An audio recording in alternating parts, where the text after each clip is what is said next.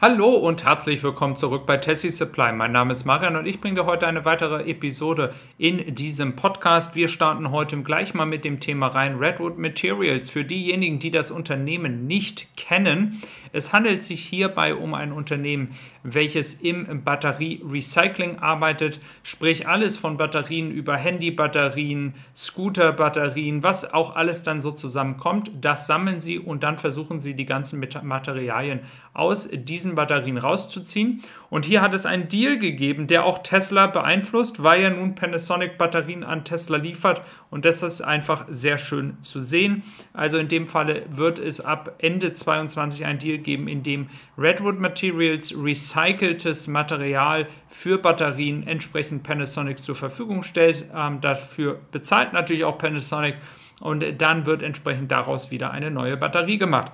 Nur für die, die es nicht wissen, JB Straube, ähm, hier der CTO von Tesla gewesen für viele, viele Jahre, von ganz von Anfang an.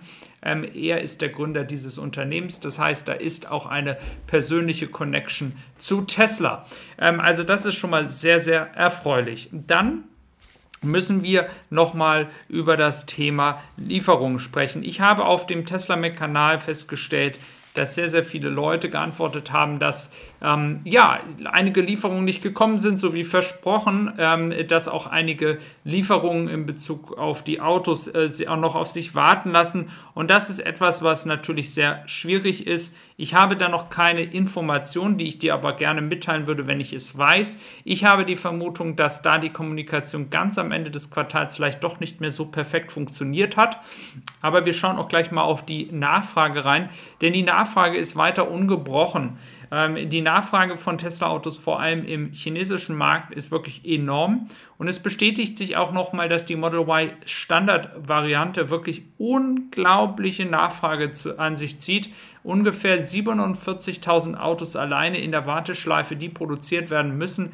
Bei der Performance-Variante tatsächlich, die ja auch hier in Grünheide starten soll, und da handelt es sich nur um die 3000, 3500 Autos.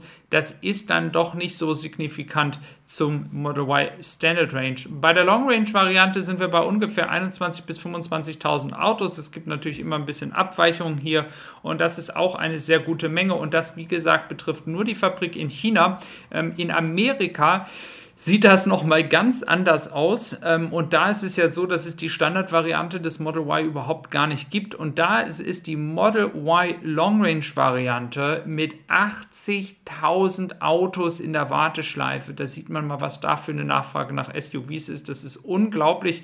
Das heißt, es ist unglaublich wichtig, ähm, dass das Model Y Long Range so schnellst wie möglich in Austin für den amerikanischen Markt produziert wird. Ähm, Nochmal zurück auf den chinesischen Markt. Ähm, es gibt viele Leute, die auch immer nachfragen, ja, ich gucke, meine, meine Lieferzeiten werden aber ganz anders angezeigt. Ihr dürft immer nicht vergessen, ihr ähm, geht auf die Website, habt die Model Y Standardvariante äh, oder Model 3 Standardvariante, Entschuldigung, und da werdet ihr meistens automatisch mit einer Gebühr von 1700 Euro für die 19 Zoll Felgen ähm, inkludiert eingetragen. Und dadurch entsteht eine kürzere Lieferzeit, weil das natürlich nicht jeder macht. Wenn ihr das aber wegklickt und geht ganz normal auf die 18 Zoller, dann habt ihr die Auslieferung im Juni diesen Jahres, das heißt sechs Monate. Und das ist das, was auch die Bestellungen zeigen. Es ist einfach unglaublich viele Bestellungen, die da drin sind.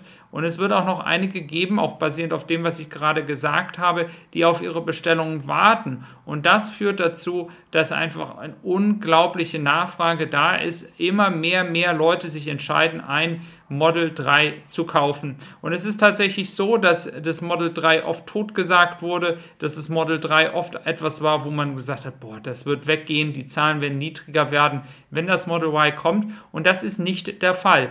Ähm, wie sich das dann einspielt, wenn die Model Y Standard Range mal kommen würde, da kann das natürlich noch mal ein bisschen an die Performance-Variante des Model ähm, 3 herangehen. Und das ist etwas, was wir dann nochmal beleuchten müssen, wenn das dann zutrifft. Also, das ist das eine. Das zweite ist, ähm, ich hatte in meinem Tesla Mac Video heute zwei Grafiken gezeigt und ich werde da einmal kurz drüber reden. Und zwar geht es hier um einmal die Expansion in Shanghai und auch einmal die Expansionsmöglichkeiten in Austin und Grünheide. Ähm, ganz am Anfang, wo du vielleicht meinem Kanal noch nicht gefolgt hast, habe ich mal einen ursprünglichen Plan dargelegt, der zeigt, dass das, was jetzt gerade von Grünheide steht, das Hauptgebäude, dass das nur ein Viertel der ursprünglichen geplanten Fabrik dann sein wird. Das heißt, von der Größe her werden wir bald oder in den nächsten Jahren, je nachdem wie schnell das geht, werden wir ganz schnell in die Richtung kommen wie in Austin. Diese Fabrik wird genauso groß werden wie in Austin. Es wird, wie gesagt, nur ein bisschen länger dauern, bis das alles gebaut ist. Und deswegen, das, was da gerade steht, ist nur ein Viertel dessen, was dann irgendwann stehen wird.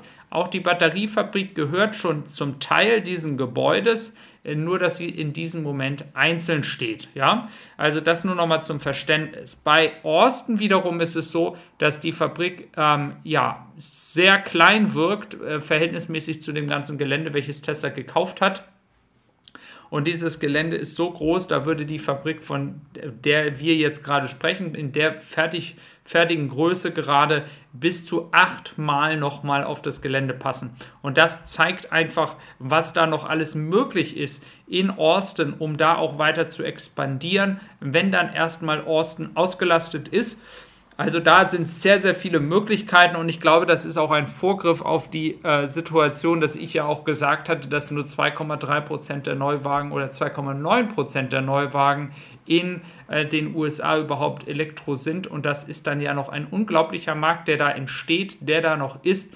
Und da wird, glaube ich, Austin eine zentrale wie auch wortwörtlich und geografisch eine zentrale Rolle spielen. Dann noch zum Schluss zur Expansion in China. Äh, diese Expansion wird innerhalb des Gebäudes stattfinden. Es wird Ummodellierung geben es werden ja auch nochmal circa 300 Millionen Dollar investiert. Darüber hatte ich auch schon mal berichtet und da ist jetzt auch klar, dass es nicht die Produktion beeinflussen wird. Es wird hier also keine Verspätung geben, es wird hier keine Produktionspausen geben oder sonstiges. Das kann sich ja auch Tesla nicht leisten und ähm, hier wird es also ähm, keine Einschnitte geben, die dann dazu führen, dass du dein Auto später bekommen würdest.